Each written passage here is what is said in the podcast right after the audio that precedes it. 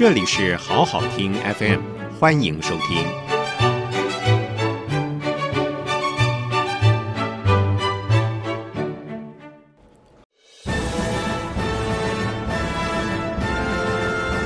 欢迎收听午后文学馆翻译绝唱。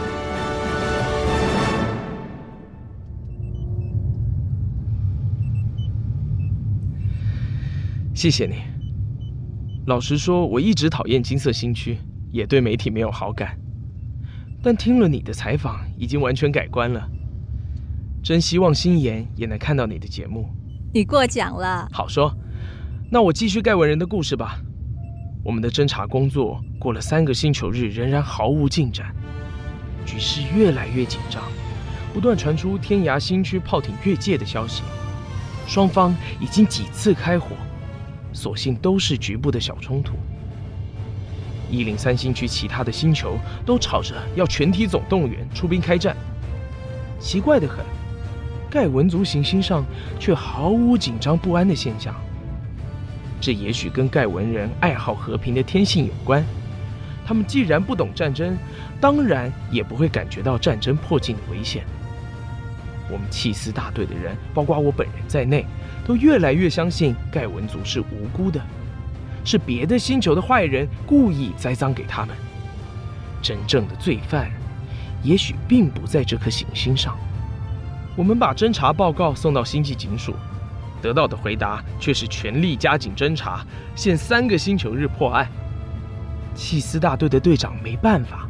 只好命令全大队的一百名队员在蒙汉城内四散活动，每个队员各自展开不眠不休的侦查。我们每个人都服用了不眠丹，可以三日不睡觉。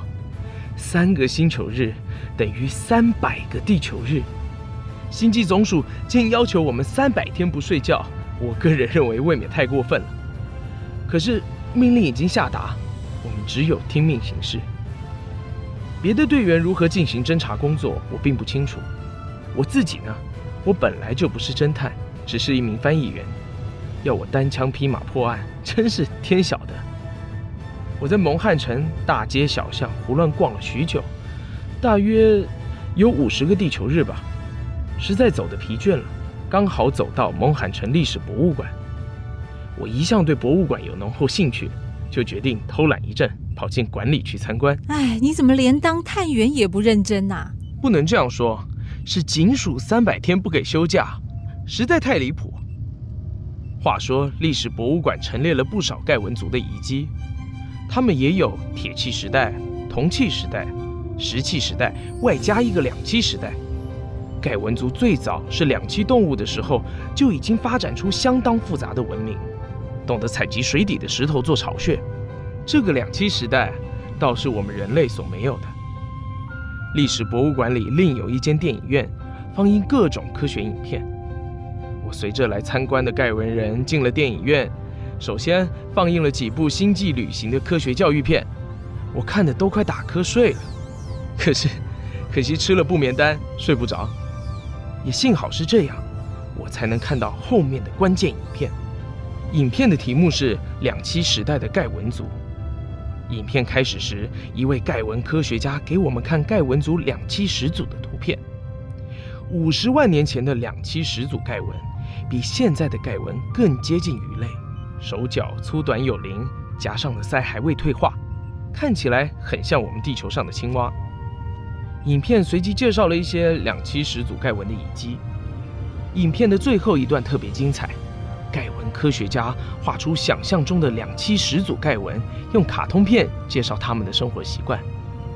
我看到荧幕上青蛙似的始祖盖文在大海中遨游，有时爬在石块上昂首栖息。就在这时，一桩令我大吃一惊的事情发生了：荧幕上的始祖盖文突然一口咬住身旁的一对小始祖盖文，像大青蛙吃小青蛙一样，三口两口把小盖文吃了下去。大始祖盖文吃完小始祖盖文，昂首向天，得意的鼓腮而鸣。我清清楚楚听到大始祖盖文在叫“盖盖盖”。哎呦，不好意思，吓到你了。不过当时的我却有一股莫名的惊喜涌上来。我终于找到盖的出处了。原来盖是两栖始祖盖文进食以后满足的呼声。难怪盖文语里百分之八十七的词句第一个音节都是盖，这是他们族类最原始的呼唤。我的论文《论一零三星区 C 五十六之七行星盖文族语盖字之用法》，这下大功告成了，一篇完美无缺的论文。从字源到字义流变，一直到现代语的用法，我都调查得清清楚楚。如果这篇论文得到星际翻译学院年度论文奖，我一点也不会感到奇怪。我简直太快乐、太兴奋了，竟没有感觉到一只手慢慢搭上我的肩膀。等到我发觉那只手已经牢牢扣住了我的肩膀，我痛得叫了起来。回过头，一个庞大的蓝色盖文人正对我裂开了嘴。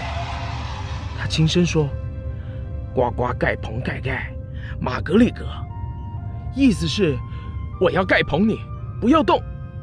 一排绿森森的牙齿咬向我的喉咙，我使出浑身力气挣脱那盖文人的手腕，及时闪开了他的大嘴。我跳起来，拼命朝电影院的出口跑去。蓝色的手臂水蛇般从四面八方伸向我，都被我躲开。从眼角里，我瞥见戏院里面大盖文正在吃小盖文。照他们的说法，是大盖文正在盖捧小盖文，他们也想盖捧我，我可不能被他们盖捧掉。我拼命逃跑，却在戏院门口被三个盖文人堵住了。眼看性命难保，我决定拼着意思把这段影像偷偷拍摄下来，上传到起司大队。这就是我当时的录影。啊！走开！走开！走开！就在这一片混乱之间，忽然。听到了一线生机，我听不懂哎，他说什么？你不懂，但是我懂。戏院的女盖文售票员吹着哨子跑来干涉，她讲的那句话是救命的话。他是观光客，你们不能盖棚他。我很想报答他的救命之恩，可惜已经没机会了。三个盖文人听说我是观光客，立刻放开我。我爬起来，也不理会售票员的道歉，就拔足狂奔，跑出历史博物馆，头脑才慢慢的冷静下来。盖字最后一个用法，也被我无意中发现了。原来盖字主要是吃的意思。古时候的两栖始祖盖文吃完别的盖文，便满足的大叫盖盖。现在的盖文族进步了，发明了许多婉转的说法。盖棚、盖帽、盖佛，其实都有相同的字源，都有吃的含义。盖文语里百分之八十七的词句都有吃的含义，原来他们是吃人的星族啊！我想到这里，不禁冷汗直流。那位研究盖文语的教授从来没有想到盖文族是食人族，他只按照我们的语言习惯，将盖棚翻译为亲热，盖帽翻译为交易。盖佛翻译为和平，他却没有想到，不论盖文人讲什么，不论他们嘴里说的如何漂亮，都只想到一件事：如何吃掉对方。我们还以为盖文人最爱好盖佛，是最爱好和平的星族，其实他们是最爱吃人的星族。我们的翻译专家没有搞清楚盖文语的语言，才会犯下这么大的错误。我又想起我的翻译口供啊，就明白我完全翻译错了。三名走私嫌疑犯当然不肯承认他们犯了罪。对盖文族而言，人吃人是完全正常的行为。他们既不偷，也不抢，只是彼此互吃。处理娘水江月和船员是被吃掉，而不是气化掉。至于货物，盖文族把人吃掉之后，本来就有权把对方的东西通通拿走。被吃掉的人还需要什么身外之物呢？对不对？跟探员撒一点小谎，只是为了方便罢了。难怪盖文族没有人口膨胀的问题，多余的人口早就被他们吃下肚了。难怪盖文族的歌曲悲壮而凄凉。如果人人随时可能被吃，他们的歌声怎能不悲壮呢？一切都明白了，一切都明白了。天哪，太震撼了吧？对，但是我没有时间感慨，马上得跑回契斯大队的总部报告，因为我无意间发现的秘密会影响所有队员的安全。盖文族为了敦睦邦交，显然早有默契，通常不吃观光客。但是他们如果知道我发现了他们的秘密，就可能把我们盖棚个精光。新技法明文规定，凡是吃人的新族都必须被全体气化。盖文族不会不知道这条法令，他们的掩饰工作几乎已经做得天衣无缝了。我们侦查了那么久，都没有发现可疑的迹象。如果不是我无意中走进历史博物馆，我们可能永远不会发现他们的秘密。大队长听了我的报告，立刻命令全体队员停止侦查，回队部集合。又派发紧急电文给星际警署，告诉警署我们的新发现。盖文人这时果然已经知道我们查出他们的秘密，立刻脱掉文明的假面具，成群出动，到处追赶着契斯队的队员，一个一个盖棚。本队一百名队员，只有六十五名活着回到队部。我们迅速登上契斯艇，逃出 C 五十六之七行星的领空。另外两个契斯队却没有这么幸运，他们因为分散在各个城市的工作站，无法迅速集中。有一个大队全部被盖棚，另一个大队只逃出了十七个人。这是星际契斯队成立以来牺牲最惨重的一次。任务成功的背后，其实是很沉重的。唉，我的良心非常不安。我因为及时发现盖文族吃人的秘密，备受高层嘉奖。但是，我有责任啊！如果不是我翻译的口供错误，契司队不会蒙受这样惨重的损失。讽刺的是，离开翻译学院三百年的我，居然因为这个案子。回到学院去接受奖章，我很想推辞，但署长命令我去领奖，推辞不了，只好尽量低调。当时我还得上台致谢，干脆趁着致辞的机会，特别强调说，干我们翻译这一行的，真是一点也大意不得。例如古华语里的赤脚大仙，并不指红脚掌的仙人，而是光着脚的仙人。但是赤发鬼却不是光头的鬼怪，而是红发的鬼怪。如果不是精通古华语的人，谁搞得清楚这么细微的差别？同样的，谁会想到盖文语里无所不在的“盖”字，竟然会是吃人的意思呢？说得好，虽然呢、啊、有些观众可能听不懂，不过没关系，旁边有字幕说明。嗯，不过你倒是一听就懂。古华语的造诣不错哦，真是我遇过水准最高的记者了。没没什么啦，不是说金色新区必修地球史吗？我只是顺便选修了古华语而已，没什么了不起的。你真谦虚。总之，自从盖文族事件之后，我从事翻译工作更加小心了。盖文族不久后遭到全体气化的灭族处分，宇宙间又少了一个食人族。我还保有了一份盖文族歌唱的录音资料，打算将来播放给我的七十七欣赏。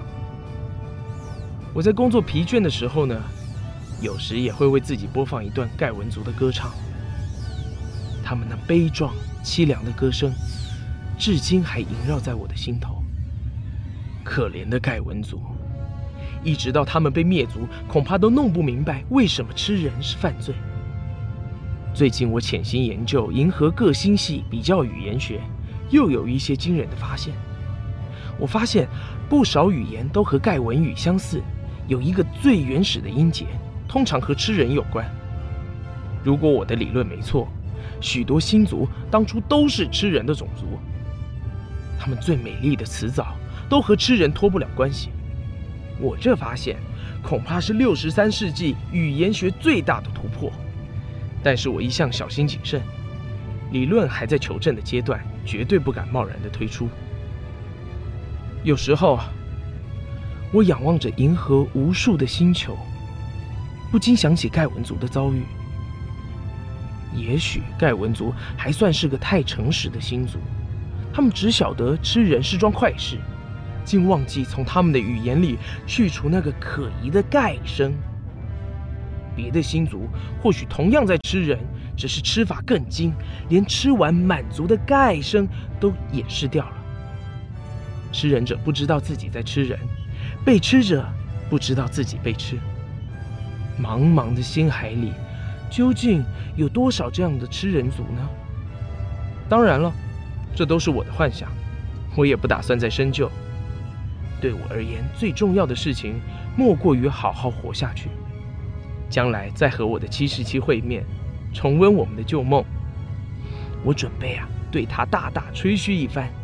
几百年来，我几桩得意的翻译绝唱。好的，我们非常谢谢严翻译官为我们带来精彩的翻译绝唱，为最近震惊银河的盖文族全体企划案件做了最真实的告白。真实就是最好。现场交还给主播杰瑞。珍妮斯一边说，一边按了大眼睛摄影机一下，结束了转播。等等等一下，交还给主播。现场这不是在录影吗？给我说清楚。抱歉抱歉，其实啊，这是一年一次的特别节目《真实大现场》，从昨天到今天都是现场实况播出的。现场实况，我怎么不知道？我们特别安排在这个新区，昨天没有播。今天才播，所以啊，昨天署长才命令你整天翻译，不给你任何的空闲。原来你们是串通好的，不不对，你说是现场播出，那我拜托你剪掉的段落呢？已经播出了。搞什么啊？你真是害死我了！新人如果看到怎么办？他不肯跟我复合的话，你要负责吗？我全权负责。你怎么负责？崇文啊，你在节目最后不是说要跟我吹嘘你的翻译绝唱吗？这是什么跟什么啊？我是跟新妍讲，不是跟你，你 又是翻译，真讨厌。不过加上这么多才多姿的经历，翻译好像也不至于这么无聊了。严崇文大为震惊。虽然珍妮斯的皮肤是金色的，虽然声音频率完全不同，但她和莫心言做了七世夫妻。心妍的说话态度跟语气，化成灰他也认得出来。眼前的珍妮斯为什么会用心妍的口吻说话呢？你，你到底是认不出来了？你当然认不出来，这是金色新区改变说话声音的最新科技，天衣无缝哦。至于肤色，还得感谢盖文族。他们变化肤色的药物配方，毕竟流传下来了，再经过高科技的调节，已经可以让人类使用。我知道你最讨厌做作的金皮肤，才会故意把皮肤变成金色。你既然不喜欢看，就更难发现我的言行举止当中还有莫心言的影子。哎，你瞧，漂不漂亮啊？珍妮斯，或说易容后的莫心言。在严崇文眼前滴溜溜的转了一圈，没想到严崇文居然这么大胆，冲上去一把抱住了他。哎呦，崇文，放手啦！你做什么啦？绝对不放！心妍，你是心妍，我已经等了三百年了，三百多年了，我再也不会放你离开了。三百多年的思念，化成深深的一个吻。莫心妍也不禁流下眼泪，搂住他心爱的崇文。虽然这家伙还是一个翻译狂，但七世以来，他为了挽回妻子，出生入死，体验不同的人生，甚至差点被盖文人吃掉。这份努力早已经打动了莫心言的心。你不是最讨厌金色皮肤吗？干嘛抱我？我才不管。不过，声音、肤色跟脸型可以变回来吧？可以，但是啊，你得答应我一个条件。我太高兴了，十个条件也随你开。那你请个长假，陪我到金色新区去旅游。这个，我不是故意挑战你啦，逼你去讨厌的地方。可是我就是喜欢嘛，我想跟你一起去啦。再说，我们做翻译的不亲身体验文化水准最高的金色新区，怎么能做好工作呢？你说是不是呀？你说，啊，我们做翻译的，你还愿意跟我一起翻译吗？我愿意，我愿意跟你再做七世的翻译。七世的翻译，七世的翻译，好，不要说金色新区，你想去哪里？天涯海角，宇宙边界，我都奉陪。恭喜恭喜啊！什么时候请小弟喝一杯喜酒啊？杰瑞，你是怎么打开视讯的？我不是关掉了吗？你忘啦？大眼睛内部设定的最高级的指令，如果发现了高收视率的画面，可以越过使用者的命令，自动进行转播。哈哦，你想通啦？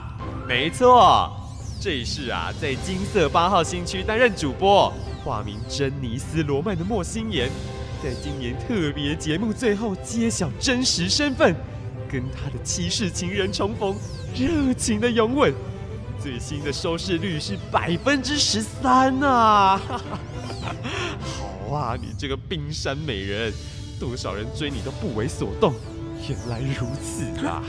你哪来的收视率数字啊？你是说已经播出了？播出啦！严崇文一听不得了，马上打开门冲出去。虽然大厅必须执行勤务，不可能跟媒体连线，但在休息室，星际天使却已经全部打开了。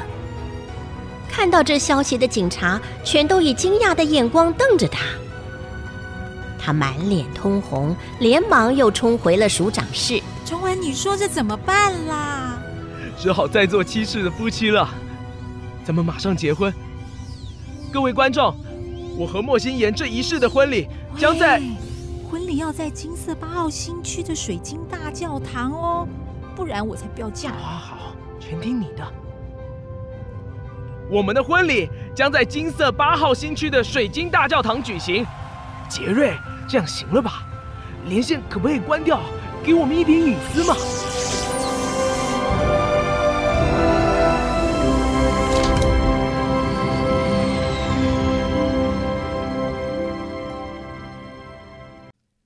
谢谢收听，请继续关注好好听 FM，记得帮我们分享给您的亲友。祝大家平安健康。